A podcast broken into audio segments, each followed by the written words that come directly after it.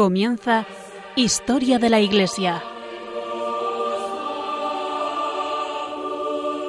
Un programa dirigido por Alberto Bárcena.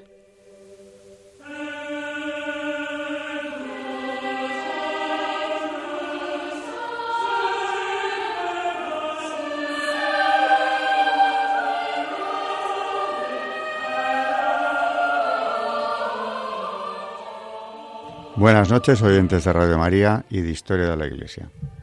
Eh, volvemos a encontrarnos para seguir, como suelo repetir, donde lo dejamos, o muy cerca de donde lo dejamos, con padres de la Iglesia, que es a, lo que estamos dedicando los últimos programas. Y ya en el anterior lo tuve que preguntar, María se acuerda, debe ser el sexto, ¿no? De los dedicados a los padres. Eh, buenas noches, María Ornedo. Buenas noches a todos que nos traes el magisterio y en este caso eh, nada menos que de la altura del de los padres de la Iglesia, la patrística nos está trayendo. Buenas noches, Carmen Tour de Montis. Buenas noches a todos. Que nos traes también la historia de estos padres y vamos a seguir y el santo santa que nos toque hoy. Y como siempre el esquema, pues no haría falta ni decirlo, para los que nos siguen ya sonará tedioso, pero para los que no lo hacen, eh, que sepan que tenemos esta primera sección que es histórica, historia de la Iglesia, los Santos Padres, concretamente los que vamos a ver hoy, eh, pausa, santo, y después volvemos al magisterio, relacionado ya en la tercera sección del programa, con lo que se ha visto en historia. Eh, un minuto de historia simplemente, para empezar, después de la pausa.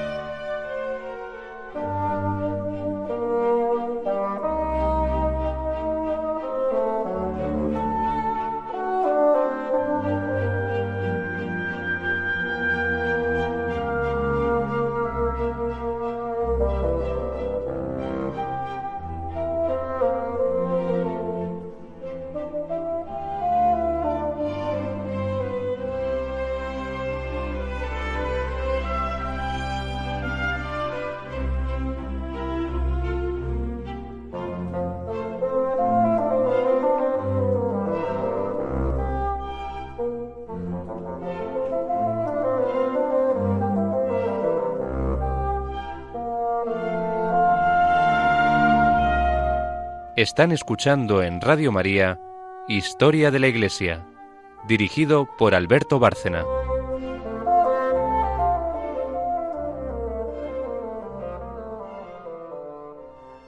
Pues hoy resulta que mm, María y Carmen nos van a hablar de un santo muy desconocido, Melitón de Sardes, tan desconocido que yo mismo tengo que decir que no le conozco.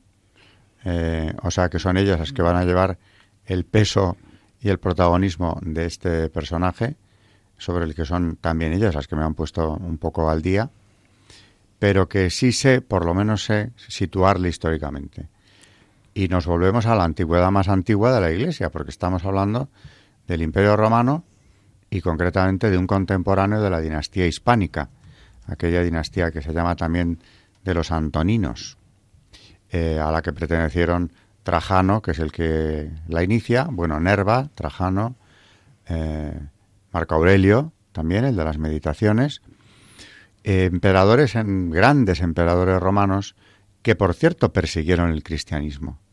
Aquí hablando de persecuciones ya hemos hablado de Trajano, de su correspondencia con su gobernador Plinio, al que, que le pedía consejo sobre la manera en que tenía que llevar a cabo la, la persecución contra los cristianos. Marco Aurelio también los va a perseguir. O sea que volvemos a hablar, al hacerlo de Melitón de Sardes, de un hombre que vive en pleno periodo de persecución. No ha llegado la peor, que es la de Diocleciano, pero cuidado, no quitemos importancia a la dureza de estas persecuciones de la dinastía hispánica. Una dinastía caracterizada por la filosofía estoica, eh, que en definitiva luego no estaban tan lejos, ni mucho menos, de esa doctrina que perseguían en algunos puntos. Se pueden encontrar puntos en común entre el mensaje evangélico y, y algunos aspectos muy concretos de la filosofía del propio Marco Aurelio o del estoicismo hispánico, aunque también las divergencias son enormes. Pero en cualquier caso, estos emperadores, algunos de ellos filósofos de espíritus elevados y de origen hispánico, lo que nos acerca a ellos en más de un sentido, eh, fueron terribles perseguidores, como todos aquellos emperadores romanos que buscaban una renovación del imperio desde la tradición, pensando que los cristianos estaban desvirtuando precisamente la vida espiritual de Roma y alejándoles de la protección de sus dioses. Este es el contexto histórico en el que Melitón de Sardes crece, vive y, realiza su obra. Así que, una vez contextualizado, podéis empezar con él y, con sus escritos. Pues Melitón de Sardes, eh, obispo de Sardes en Lidia, como decía Alberto, contemporáneo de los emperadores Antonino Pío y Marco Aurelio, y conocemos poco de su vida, que debió de ser muy densa. Eh, sabemos que Polícrates de Éfeso, en una carta enviada al Papa Víctor en el año 190, lo considera como uno de los grandes luminares de la Iglesia en Asia, Menor.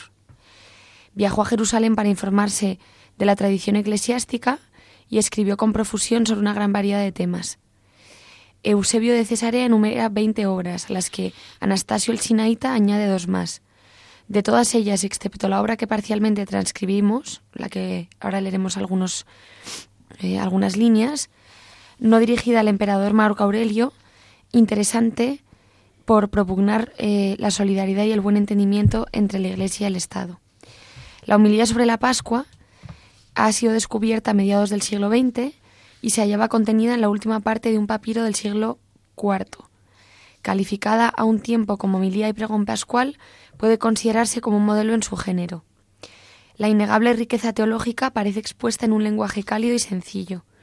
Toda la obra exhala un apasionado amor a Jesucristo y una fe profunda en la divinidad del Señor. Su idea doctrinal se centra en el programa divino de la salvación del hombre, entendida como rescate, todo ello encerrado dentro de un bello y armonioso estuche literario. Pues leemos algún extracto de su homilía sobre la Pascua, se llama La Vieja y la Nueva Pascua. Dice, por ejemplo, mm, preciosa fue entonces la inmolación del Cordero, pero ahora sin valor a causa de la vida del Señor. Preciosa la muerte de la oveja, pero ahora sin valor a causa de la salvación del Señor. Preciosa la sangre del Cordero, pero ahora sin valor a causa del Espíritu del Señor. Preciosa la oveja muda, pero ahora sin valor a causa del Hijo irreprochable. Precioso el templo de abajo, pero ahora sin valor a causa del Cristo de lo alto. Preciosa la Jerusalén de abajo, pero ahora sin valor a causa de la Jerusalén de arriba. Preciosa la herencia limitada, pero ahora sin valor a causa de la gracia difundida sin confines. Porque no hay ni un solo lugar, ni un pequeño fragmento de la tierra en el que la gloria de Dios no se haya establecido, sino que a todos los confines de la tierra se ha expandido la gracia divina, y allí ha plantado su tienda el Dios omnipotente, por Jesucristo que tiene la gloria por los siglos. Y además es muy importante eh, esta homilía que encontramos en el oficio de lecturas del jueves santo. Eh, voy a leer un, un trozo del texto del oficio de lecturas. Dice, tú has cubierto de vergüenza la muerte. Tú nos has pasado de la esclavitud a la libertad de las tinieblas a la luz, de la muerte a la vida, de la tiranía al reino eterno. Tú eres la Pascua de la salvación. Tú eres el, el Cordero nacido de María. María, Cordera sin mancha, María, la inocente Cordera. Tú has sido asesinado en Abel, tú fuiste atado en Isaac, vendido en José, abandonado sobre las aguas en Moisés, perseguido en David y despreciado en todos los profetas. Tú eres el cordero que no abre la boca, tú eres el cordero nacido de María. Tú, resucitando de la muerte, has hecho resurgir a la humanidad de lo profundo del sepulcro. Tú eres el Cordero que no abre la boca, tú eres el Cordero nacido de María. La Pascua canta la victoria de Cristo sobre el pecado y sobre la muerte, canta al crucificado exaltado y glorificado en la cruz, canta la pasión que nos libró de nuestra pasión es lo que recogen estas homilías pascuales de Melitón de Sardes mm, y que acabamos de... Qué maravilla todas esas prefiguraciones del Antiguo Testamento en relación con él. Y en eso del Cordero que no abre la boca, yo veo una mención a, Isaías, ¿no? Mm. Probablemente. Los otros personajes es que los cita de forma bien clara, pero yo creo que ahí está precisamente citando a Isaías. Otra profecía del Antiguo Testamento, que es quizá yo no sé tampoco meterme en esas profundidades teológicas, pero de las grandes, grandísimas profecías del Antiguo Testamento que consiguió, lo hemos comentado aquí, la conversión del rabino de Roma durante la Segunda Guerra Mundial, porque él buscaba al Cordero y el Cordero no lo encontraba porque no conocía el Evangelio, hasta que leyó la Pasión de Cristo. Y ahí lo reconoció. Sí. Dice mm, Dice, preciosa fue la inmolación del cordero. Esto es una preciosidad, como describe eh, la Sigue Pascua. Siendo Melitón de Sardes. Sí, sí. Seguimos con, con Melitón de Sardes hablando de la texto era este o qué, obra suya es? Esto es una homilía. Homilía sobre la Pascua.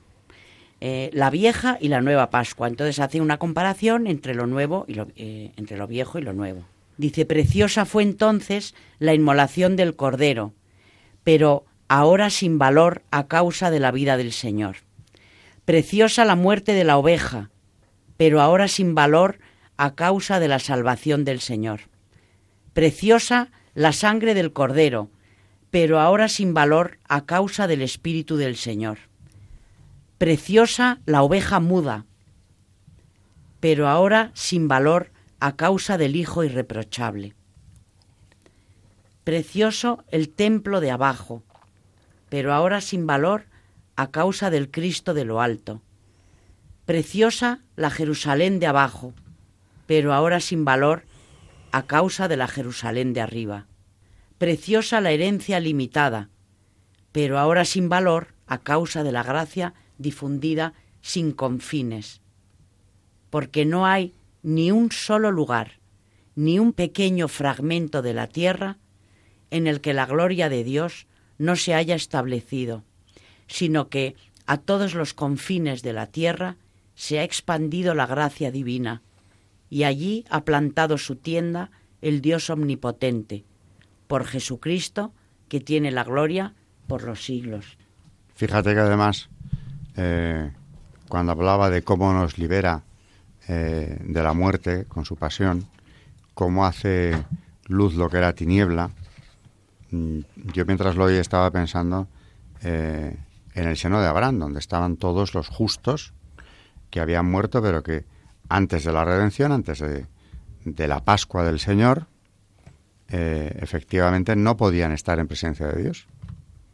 Por eso en el credo decimos, descendió a los infiernos, porque fue a sacar de allí a todos los justos que no podían participar de esa, de esa visión beatífica de Dios. ¿no?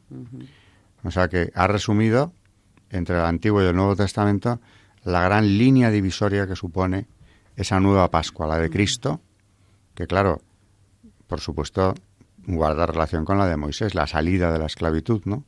Pero es que esta es otra cosa. Esta es la que lleva la luz, lleva la, la vida a cada confín, la gloria a cada confín de la tierra. Bueno, pues eh, vamos a hacer otra pausa.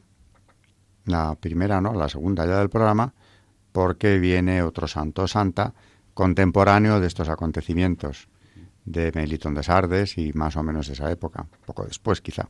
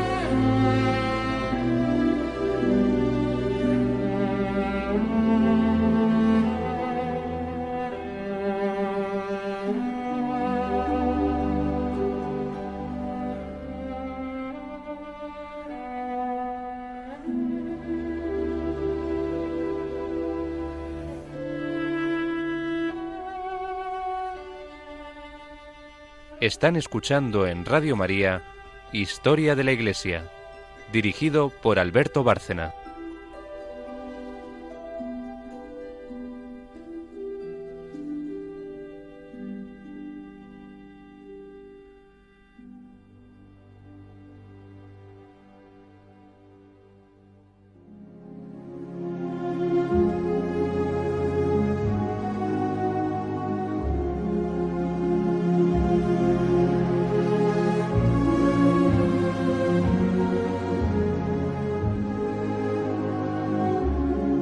Santos en la historia de la Iglesia.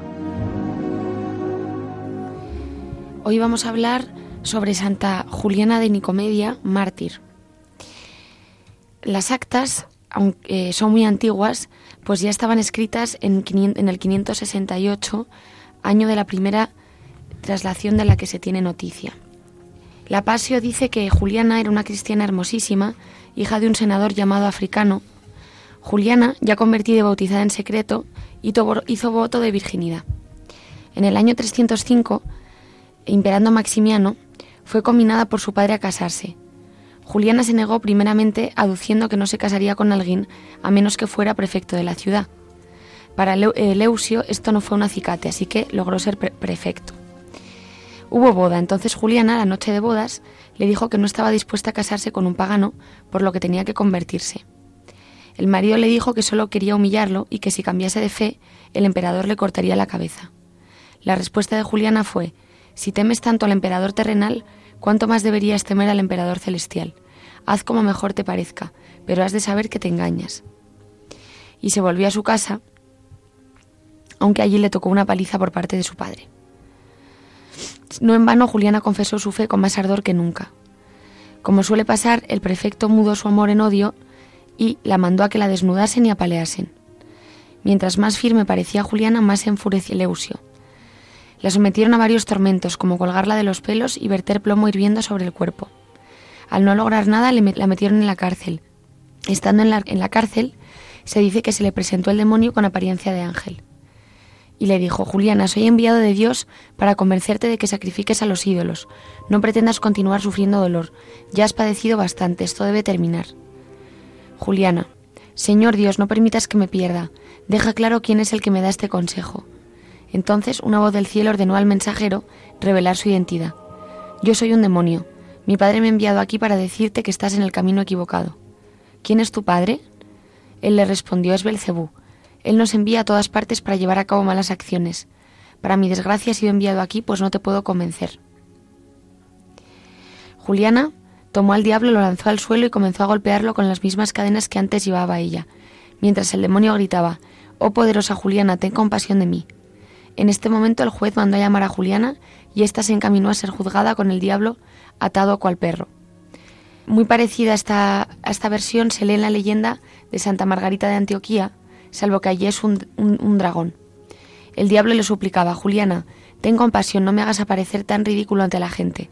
Así nunca tendrán miedo de mí y no podré poseer a nadie. ¿No dicen acaso que los cristianos son compasivos? Pues en ti no he hallado compasión alguna. Juliana realmente lo dejó libre tras arrastrarlo a una letrina y lanzarlo allí.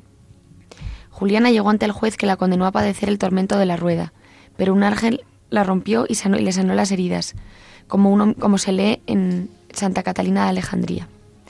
También padeció el potro que la descoyuntó. Luego la mandaron a meter en un caldero de plomo hirviendo y finalmente fue decapitada, no sin antes ver al mismo diablo en forma de muchacho que gritaba pidiendo más tormentos para, para ella. Todos los que vieron prodigios, 500 hombres y estos prodigios, 500 hombres y 130 mujeres se convirtieron y fueron martirizados. Su memoria es el 16 de febrero como los mártires de Nicomedia. Sus reliquias han recorrido varios lugares y se han dispersado. Reclaman tener su cuerpo trozos del mismo, lugares tan diferentes como España, Portugal, Alemania, Francia o Bélgica el Acta Santorum trae varias de estas traslaciones, demostrando que siempre se trata de cuerpos y por tanto de personas diferentes, sin determinar cuál podría ser la verdadera mártir nicomediense.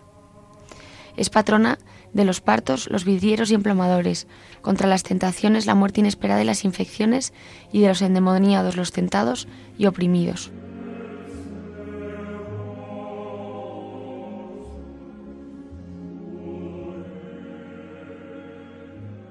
recuerda bastante su historia la de Santa Inés, en lo de la obligación de casarla, precisamente con un personaje importante, siendo así que ella se había ofrecido ya eh, al Señor con voto de castidad. Tiene mucho paralelismo y luego un comentario también entre las eh, localidades que se atribuyen el conservar sus verdaderos restos. Está Santillana del Mar, que le debe el nombre, Santillana Santa Juliana, y allá en la colegiata, mm, Precisamente en el retablo se ven algunas de estas escenas terribles del martirio de Santa Juliana. Espeluznantes, claro, porque le hicieron de todo, como nos ha contado Carmen. Siempre lo mismo, ¿no? El demonio detrás tratando de conseguir la, la apostasía del mártir. Sin ningún éxito, en estos casos que estamos viendo. Pero a mí me gusta mucho la historia de Santa Juliana cuando la oigo porque siempre se ve esa resistencia, esa confianza y la fortaleza terrible. Primero ante su padre, ante su novio, bueno, novio marido que no consumó el matrimonio, y luego ante el propio demonio cuando ya le denuncia y consigue saber que es Belcebú quien se lo envía, la fortaleza de esta, de esta chica tan joven que no se asusta lo más mínimo. Que lo pega una paliza. Sí, sí, vamos, que lo humilla públicamente. es una historia maravillosa. Y, ya digo, le debemos un pueblo, un pueblo maravilloso de la montaña, Santa, Santillana del Mar.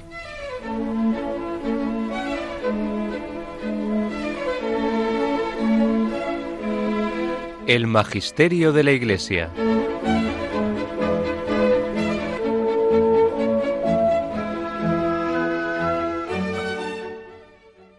Bueno, después de, esta santa, tan oportunamente traída también, porque seguimos en la época precisamente de esos padres, de esas persecuciones, eh, del magisterio de, de, este, de este padre, querías comentarnos algo más, ¿no, María?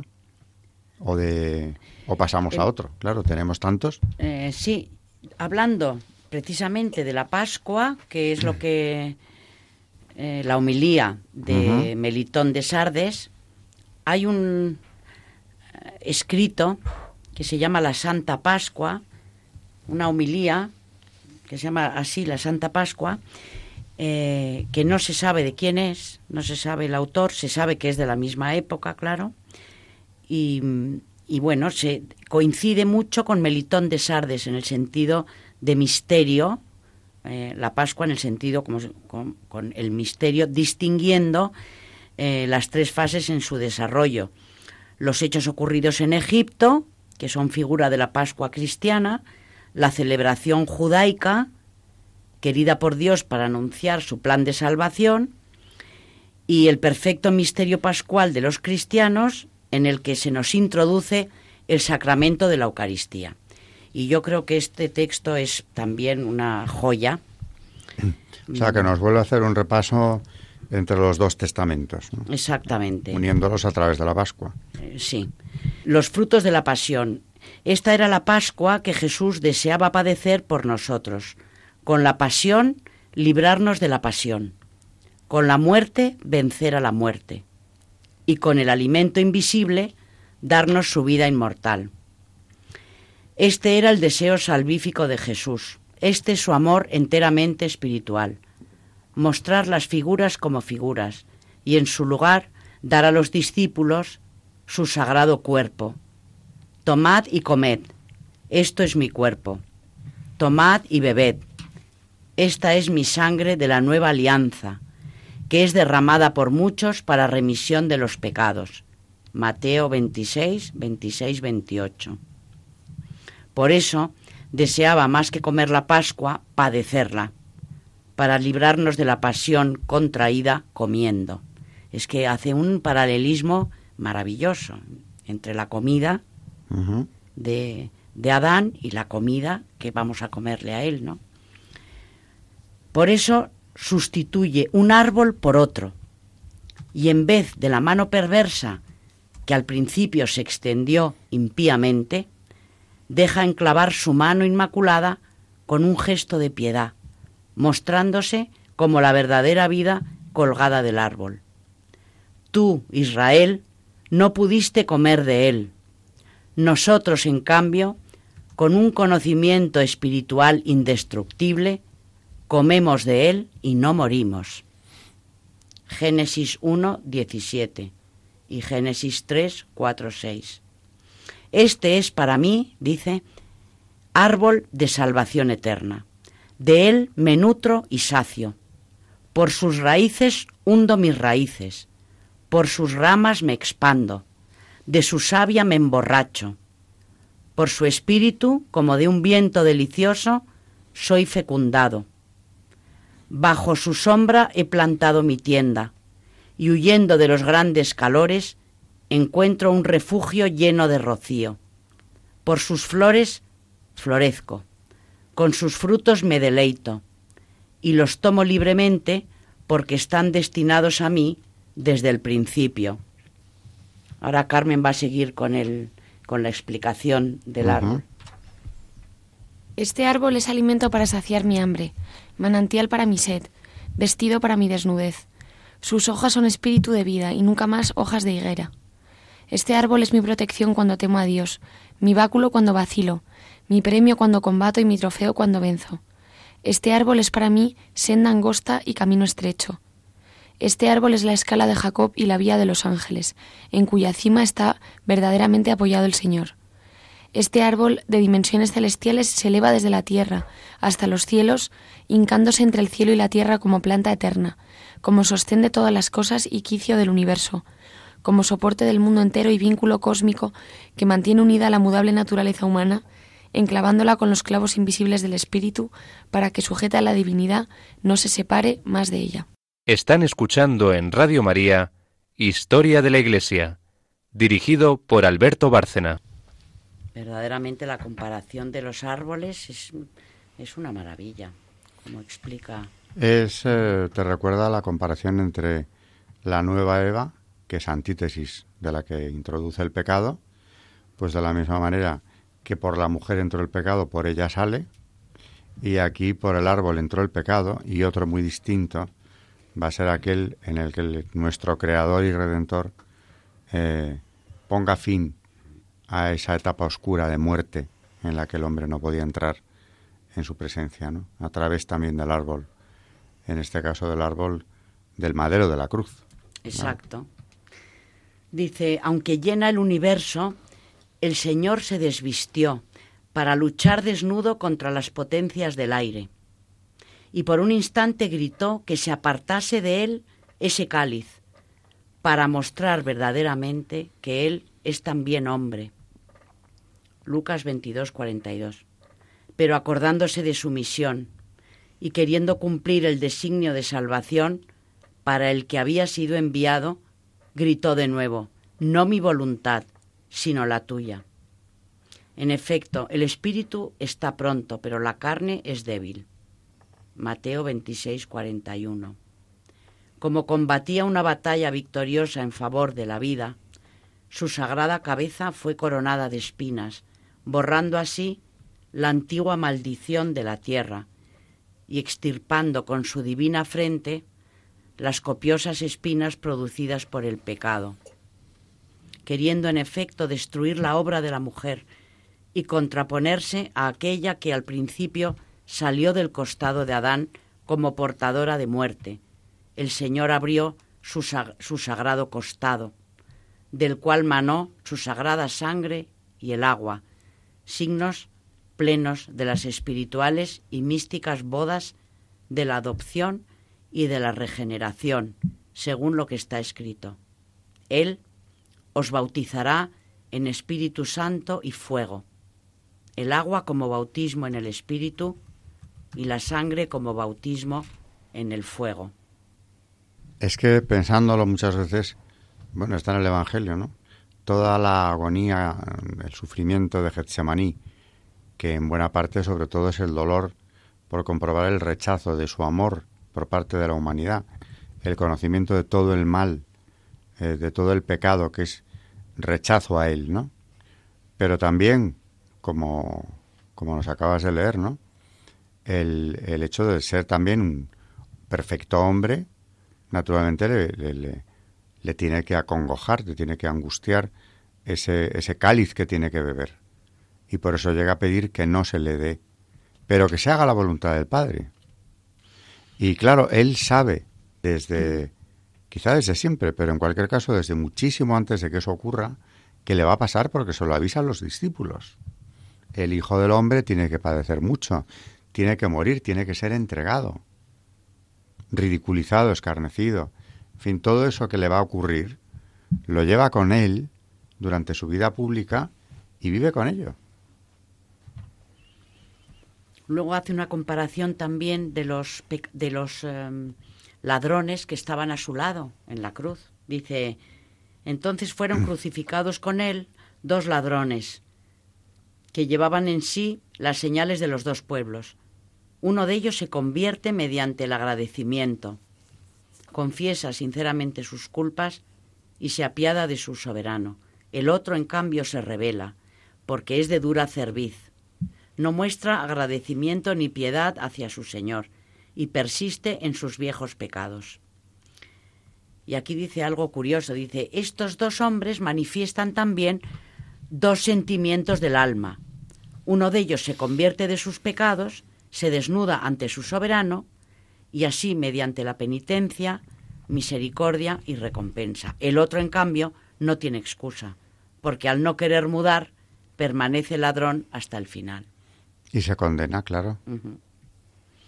Dice, cuando Cristo terminó el combate cósmico, venciendo en todo y por todo, sin ser exaltado como Dios, ni postrado como hombre, se quedó plantado como límite de todas las cosas, como trofeo de victoria, llevando en sí mismo un triunfo contra el enemigo.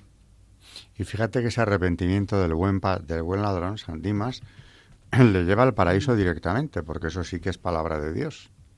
Esta noche estarás conmigo en el paraíso. Es del único santo que sabemos que está en el cielo. Está, y además de manera inmediata se va a ir con él. O sea, que ese arrepentimiento de última hora, ese reconocer al, al Salvador y querer unirse a Él en un momento como aquel, además, que está también el crucificado, eh, tan sencillo como eso, la confianza en Dios, la entrega a Él, el querer hacer su voluntad, el reconocerle como quien es. Y el otro mm, es un gran misterio este, ¿no? El otro eh, que representa al otro pueblo, como tú acabas de leernos, prefiere condenarse. Sí. Claro, misterio de iniquidad. ¿Qué, qué, qué es lo que hay ahí, no? De ahí el dolor que siente también en Getsemaní. Por tantos y tantos, porque malos pastores, eh, perdón, malos ladrones, es incalculable el número, ¿no? De hombres que han reaccionado de esa forma. Pues sí. Y además, eh, yo pienso eso, el, amor tan grande que nos ha tenido que, que Él nos está queriendo y está viendo que nosotros estamos rechazándolo. Tiene que ser un sufrimiento espantoso de alguien que te ha creado. Bueno, aquí cuando hicimos aquellos programas del Sagrado Corazón de Jesús, precisamente igual que en Getsemaní, lo que Él le confiesa eh, o le revela a Santa Margarita María de Alacoque es ese sufrimiento horrible que él experimenta porque su corazón ardiente de amor no recibe más que ingratitudes o recibe tantas ingratitudes como que superan con mucho a los que reconocen todo ese amor que brota de él, todo lo que ha hecho por el género humano.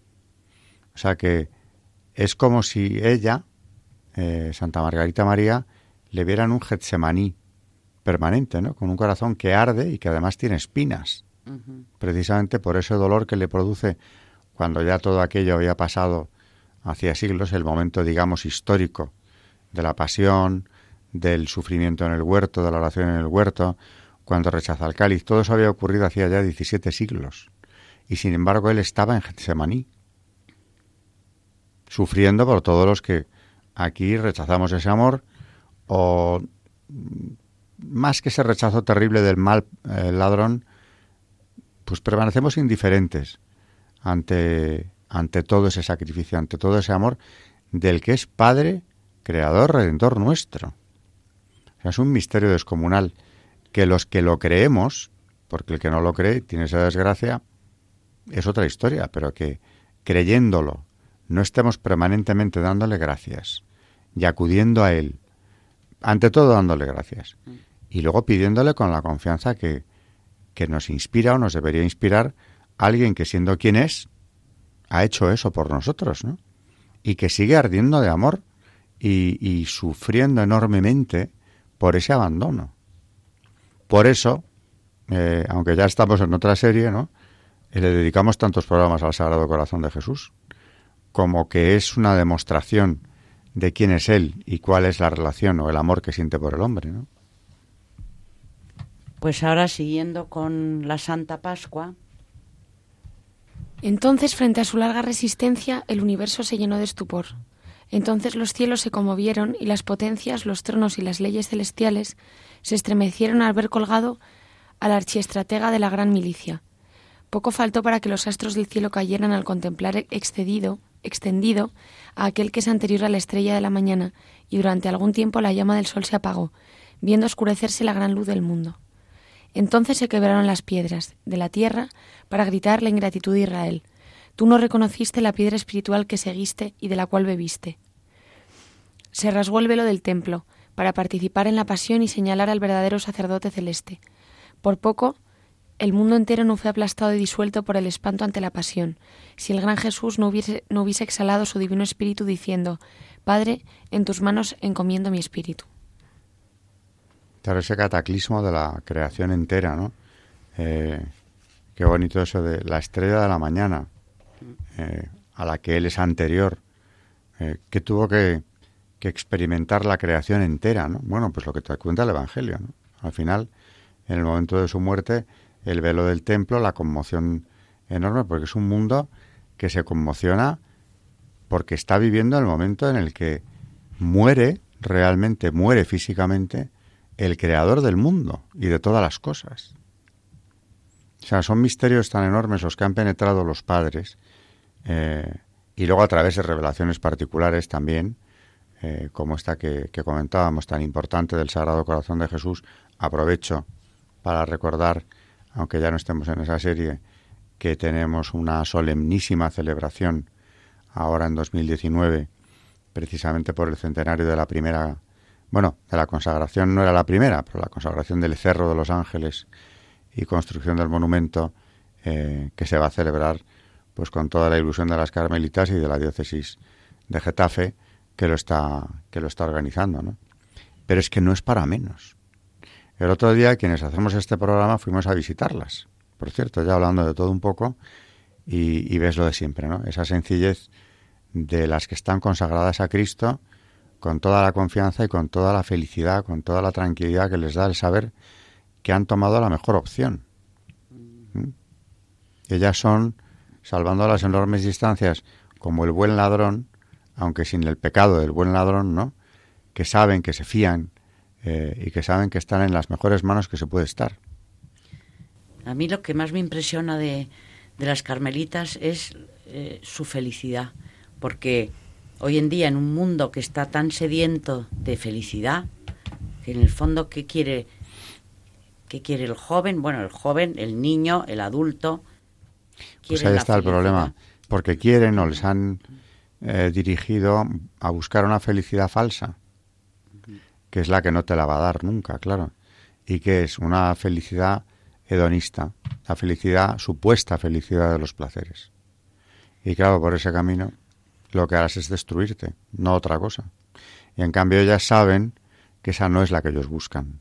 Las carmelitas saben cuál es la felicidad y dónde está. Yo comenté aquí hace ya unos programas que siguiendo las oraciones eh, de Santa Maravillas de Jesús, la novena de Santa Maravillas de Jesús, hay comentarios impresionantes. Hay reflexiones de la madre en sus cartas o en eh, sus comunicaciones con otras monjas, donde dice, y cada día de la novena tienes algún pensamiento, siempre muy cortos, pero que te dan unas enseñanzas impresionantes. Por ejemplo, una de las reflexiones de Santa Maravillas. ¿Cómo complicamos nosotros la santidad? dice ella. Y es muy sencilla. Nada más que dejarse, confiada y amorosamente en brazos de Dios queriendo y haciendo a cada momento lo que creemos que Él quiere. Claro que cuesta, pero eso es una cosa, y muy buena para que podamos probarle nuestro pobre amor. O sea que, ¿con qué me quedo de la frase? ¿Cómo complicamos la santidad? Cuando no es más que dejarse confiada y amorosamente en brazos de Dios, queriendo y haciendo lo que creemos que Él quiere. Claro, eso que requiere de momento un primer paso de humildad, es decir, eh, pues como le decía el Señor al Padre, ¿no? Hágase tu voluntad y no la mía. A otra escala, naturalmente, porque era nada menos que el Redentor quien le decía eso al Padre, pero ellas empiezan por decir, hágase tu voluntad. Eh, y todos los días lo viven así, como Santa Maravillas de Jesús. Hágase tu voluntad y con eso tendré la felicidad. No puedo aspirar a más que hacer eso. Hay muchísimas reflexiones, por ejemplo, si os busco, pues cualquiera, cualquiera de todos los días de la novena. Por ejemplo, más breve que lo que he leído. Le escribe a, a una monja. No se preocupe por nada. Encomiéndelo todo a su corazón, al Sagrado Corazón. No haga las cosas más que por agradarle y así quédese tranquila luego, sea cual sea el resultado. ¡Qué felicidad! O sea, yo esto me he podido equivocar. A lo mejor iba buscando un objetivo que no he conseguido. Pero si lo que he hecho ha sido por agradar a Dios, me quedo tranquilo, sea cual sea el resultado, que a lo mejor muchas veces ante el mundo es un fracaso estrepitoso. ¿Cuántas veces yo he oído quejarse a algún sacerdote de que no ve resultado eh, en una labor muchas veces durísima, ¿no? Eh, a su apostolado. Pero claro, de repente lees eh, este pensamiento de la Madre Maravillas y sería para decirle, no se desconsuele nada, Padre. Fíjese lo que dice la Madre Maravillas. ¿Lo ha hecho para agradar a Dios? Sin duda. Pues entonces usted tranquilo, con toda la felicidad, con toda la tranquilidad. ¿Por qué lo ha hecho? El por qué hacemos las cosas es la clave de la felicidad. Y el por qué estamos buscando a Dios eh, es porque Él quiere, desde luego, que lo hagamos, pero esa es la felicidad. Todo lo demás, lo que decías tú ahora, ¿no? Un mundo que busca la felicidad. No, es que es mentira. No la busca. No la busca porque no sabe ni lo que es la felicidad. O sea, le han engañado, le han, le han convencido a los jóvenes de ahora y a los no tan jóvenes también, ¿no? De que la felicidad es tener un conjunto de cosas. Pero al final, ¿a qué se reduce todo? Posesiones materiales y placeres. Y claro, eso destruye al hombre. Porque no le lleva a la verdad, que es cumplir la voluntad de Dios. Por eso estos pensamientos os, he comentado ya alguna vez que a mí me encantan y que aparte de las oraciones que, que trae la novena, ahí me detengo yo y digo, esto hay que pensarlo bien. Y ya acabo con un tercer comentario eh, de los que más me gustan. Si Dios nos diese a escoger en algo, no podríamos más que decirle que lo que preferimos es lo que Él quiera, que sabe también lo que nos conviene y lo que es a Él más agradable, y nosotros no sabemos nada. O sea, si nos diera a elegir, ¿qué habría que decirle? Señor, lo que tú quieras por ejemplo, eh, en tus alumnos, eh, ¿tú qué ves en esos alumnos que ves todo el año? ¿Qué, qué necesidad tienen o, qué, o a qué aspiran en su vida? Pues, eh, hombre, en el fondo, además los jóvenes, que lo he repetido en el programa muchas veces, como decía San Juan Pablo II, quieren la verdad. Y yo lo he comprobado muchísimas veces. En algunos que no te lo esperas, eh, en cuanto puedes hablar un poco más, más a fondo, es que quieren la verdad, aunque sea dura, ¿eh? Mm, y la aceptan mejor que personas ya mucho más formadas. O sea, en ese sentido muchas veces en ellos sí que veo la humildad de que la están buscando y a algunos les cuesta más que a otros, pero la ven. Y hace poco estabais vosotras cuando fuimos a ver a las carmelitas. Mm, pues ya un testimonio personal, ¿no? de cómo actúa Dios en realidad, cómo actúa la palabra de Dios y, su vida, su obra, ¿no? Eh, ha sido hace un par de meses, pero me escribió primero un alumno de un grupo que tuve hace años eh, que me dijo que, que, bueno, que había habido una clase que yo les di, teníamos entonces una asignatura maravillosa llamada Historia de las Civilizaciones, que era anual y como ya no las hay anuales desapareció, cuyo tema principal era cristianismo entre las civilizaciones os dábamos cristianismo. Y decía que hubo una clase que les había cambiado a tres, a sus tres íntimos amigos. Pero no me explicó demasiado, solo me decía, y se lo agradecí enormemente, no crea que la semilla cae siempre en tierra estéril. De repente salió con eso. Y al poco tiempo me viene a ver uno de sus íntimos, que por cierto luego me lo he encontrado por otro sitio, tenemos un amigo común, que me dice lo mismo, ya está trabajando, le va estupendamente bien, tiene una novia eh, buenísima con la que piensa casarse enseguida, en fin, todo bien. Pero ese me lo vino a contar en persona. Y eso no era una tutoría, porque este ya está trabajando hace tiempo, era simplemente venir a decírmelo. Y se remontó a 2011, creo que era el año. Dice, fíjese, aquella clase no la comentamos entre nosotros, entre los amigos. Pero a la vuelta, creo que fue como de tres años, un día hablando del camino espiritual que habían ido tomando cada uno, eh, volvieron todos a encontrarse en aquel momento, en aquella clase. Y, a todos les había cambiado la vida para mejor, en el sentido de que se habían puesto a buscar a Dios. Algunos habían profundizado más y otros quizá menos, pero habían ido los tres hacia Dios, ¿no? Y sin que yo le preguntara ni siquiera de qué iba aquella clase, me dijo, nos contó usted la pasión de Cristo. Luego me preguntaba un amigo, ¿y qué les dijiste? Digo, ni la menor de las ideas.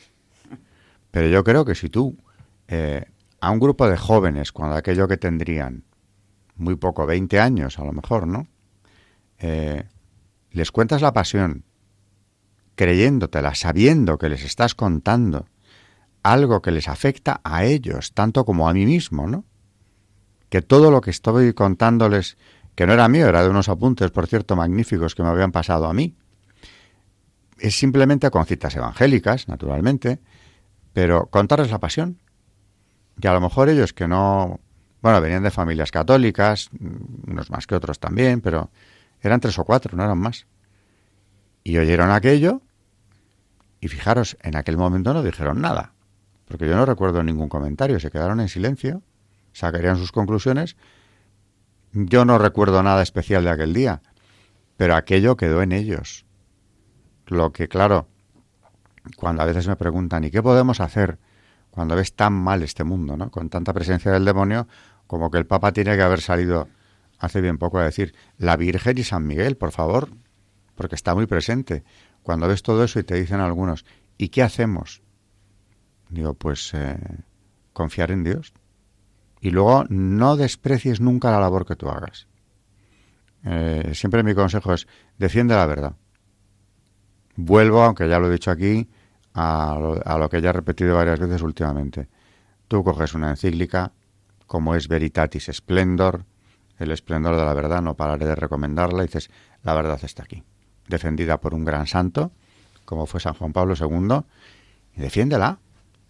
Mm, a lo mejor resulta que, claro, tampoco tienes grandes auditorios, pero ¿y qué te importa eso? Las carmelitas generalmente tampoco los tienen, y ellas están felices, como decía la Madre Maravillas, Mm, poniendo sus vidas eh, y con toda la confianza en que quien lleva las riendas es Dios. Pues ya está, es tan sencillo como eso. O sea, no hay que complicarse la vida con yo qué tengo que hacer, cambiar el mundo. Pues es que además incluso a lo mejor lo cambias más de lo que te crees, simplemente con esa entrega a Dios. Decía, y le vuelvo a citar, que en el programa anterior lo dice Vittorio Mesori, que muchas veces el futuro de la humanidad no se decide en las grandes cumbres políticas, aunque lo parece. Y a veces, eh, muchas veces para mal, mm, tiene toda la impresión de que eso que están decidiendo ahí, tan abominable, eh, nos va a afectar muchísimo y es lo que nos va a llevar al camino de la perdición. Pero decía Mesori, y se confunden, porque mucho más poderosa eh, que esa cumbre, sin duda, es la oración de una señora mayor que está sola en una iglesia y dijo no sé por qué de Sicilia, o sea, ahí en su pueblecito, rezando el rosario esa tarde sola delante del sagrario. Y esa es la que a lo mejor tiene la clave del futuro. O sea, no infravaloremos nunca que es que a quien nos abrimos, a quien nos dirigimos, a quien le estamos pidiendo, es nada menos que el Todopoderoso, que además nos quiere con un amor que no podemos ni siquiera entender, eh, pero vamos, ni de lejos. O sea, que pensamientos sencillos, entrega total, confianza plena en Él y aceptar lo que cada día nos mande, ¿no? Vuelvo a citar, que también soy muy pesado, pero le cito mucho a San Manuel González. ¿Qué tengo yo que hacer hoy? Hazlo perfectamente, ofreciéndoselo a Dios. Y sabiendo que eso no cae en saco roto, seguro. O sea, no tenemos que vernos a nosotros como los grandes líderes mundiales que vamos a cambiar este desastre. Ojalá, y al que le toque liderar, que lidere y lo haga lo mejor posible, ¿no? Menuda hazaña. En la Biblia tenemos ejemplos de grandes jefes y líderes espirituales en el Antiguo y en el Nuevo Testamento. Pero eso no es para todos. La mayoría no vamos a ser esos grandes líderes, pero tenemos un poder muchísimo mayor que, que el que nos pueda parecer muchas veces. Las carmelitas lo saben y lo practican, y de ahí su felicidad, su alegría, y, luego el que quiere acercarse a Dios lo acaba encontrando, ¿no? Y los padres de la iglesia te lo están diciendo además. O sea que esto es un encuentro con Dios, tuyo, personal, y un ponerte en sus manos. Bueno, nos hemos ido un poco del tema histórico, pero es lo que a mí me ha venido a la cabeza pensando en, en la patrística, sencillamente, ¿no? Y en quienes pretenden vivir la santidad como Santa Maravillas de Jesús, que lo pretendió y lo logró, claro. Modelo de heroicas virtudes, eh, como dice también la oración con la que empezamos todos los días, ¿no? que esas virtudes, esa humildad con la que ella vivió las virtudes, sean precisamente eh, acicate para que muchos quieran seguir a quien es el camino, la verdad y la vida. Con que tú salves a uno, que además nunca sabes exactamente a cuántos vas a llegar, ya has hecho una labor verdaderamente enorme, porque es la que Dios quiere que hagas, además. O sea que seguiremos con la patrística porque es que es inagotable el tema y, bueno, ya en el próximo programa iremos avanzando poco a poco. Además, como vemos, hoy queríamos haber hablado de San Irineo de León. Bueno, pues ya le dedicaremos, si hace falta, un programa o más. pero, pero a los de hoy había que dedicárselo, desde luego, seguro, ¿no? Así que bueno, nos despedimos ya porque ha llegado el tiempo. Buenas noches, María Ornedo. Buenas noches y gracias a todos. Y muchísimas gracias por estos textos de, de este autor desconocido que yo no conocía, esta homilía impresionante sobre la Pascua, que es como para repetirla quizá o extractarla. Buenas noches, Carmen Tour de Montis. Buenas noches a todos y gracias. Gracias por esas santas que venían tan al caso eh, precisamente en este tiempo de mártires y de padres que vivieron los martirios, ¿no? los presenciaron. Y buenas noches, claro está, a todos nuestros oyentes de Radio María.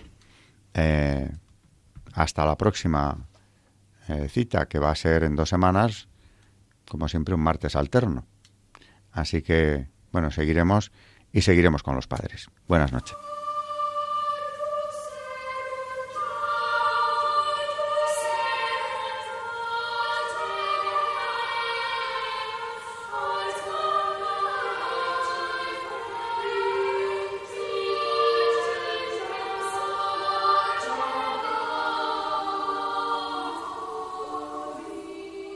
Han escuchado Historia de la Iglesia, un espacio dirigido por Alberto Bárcena.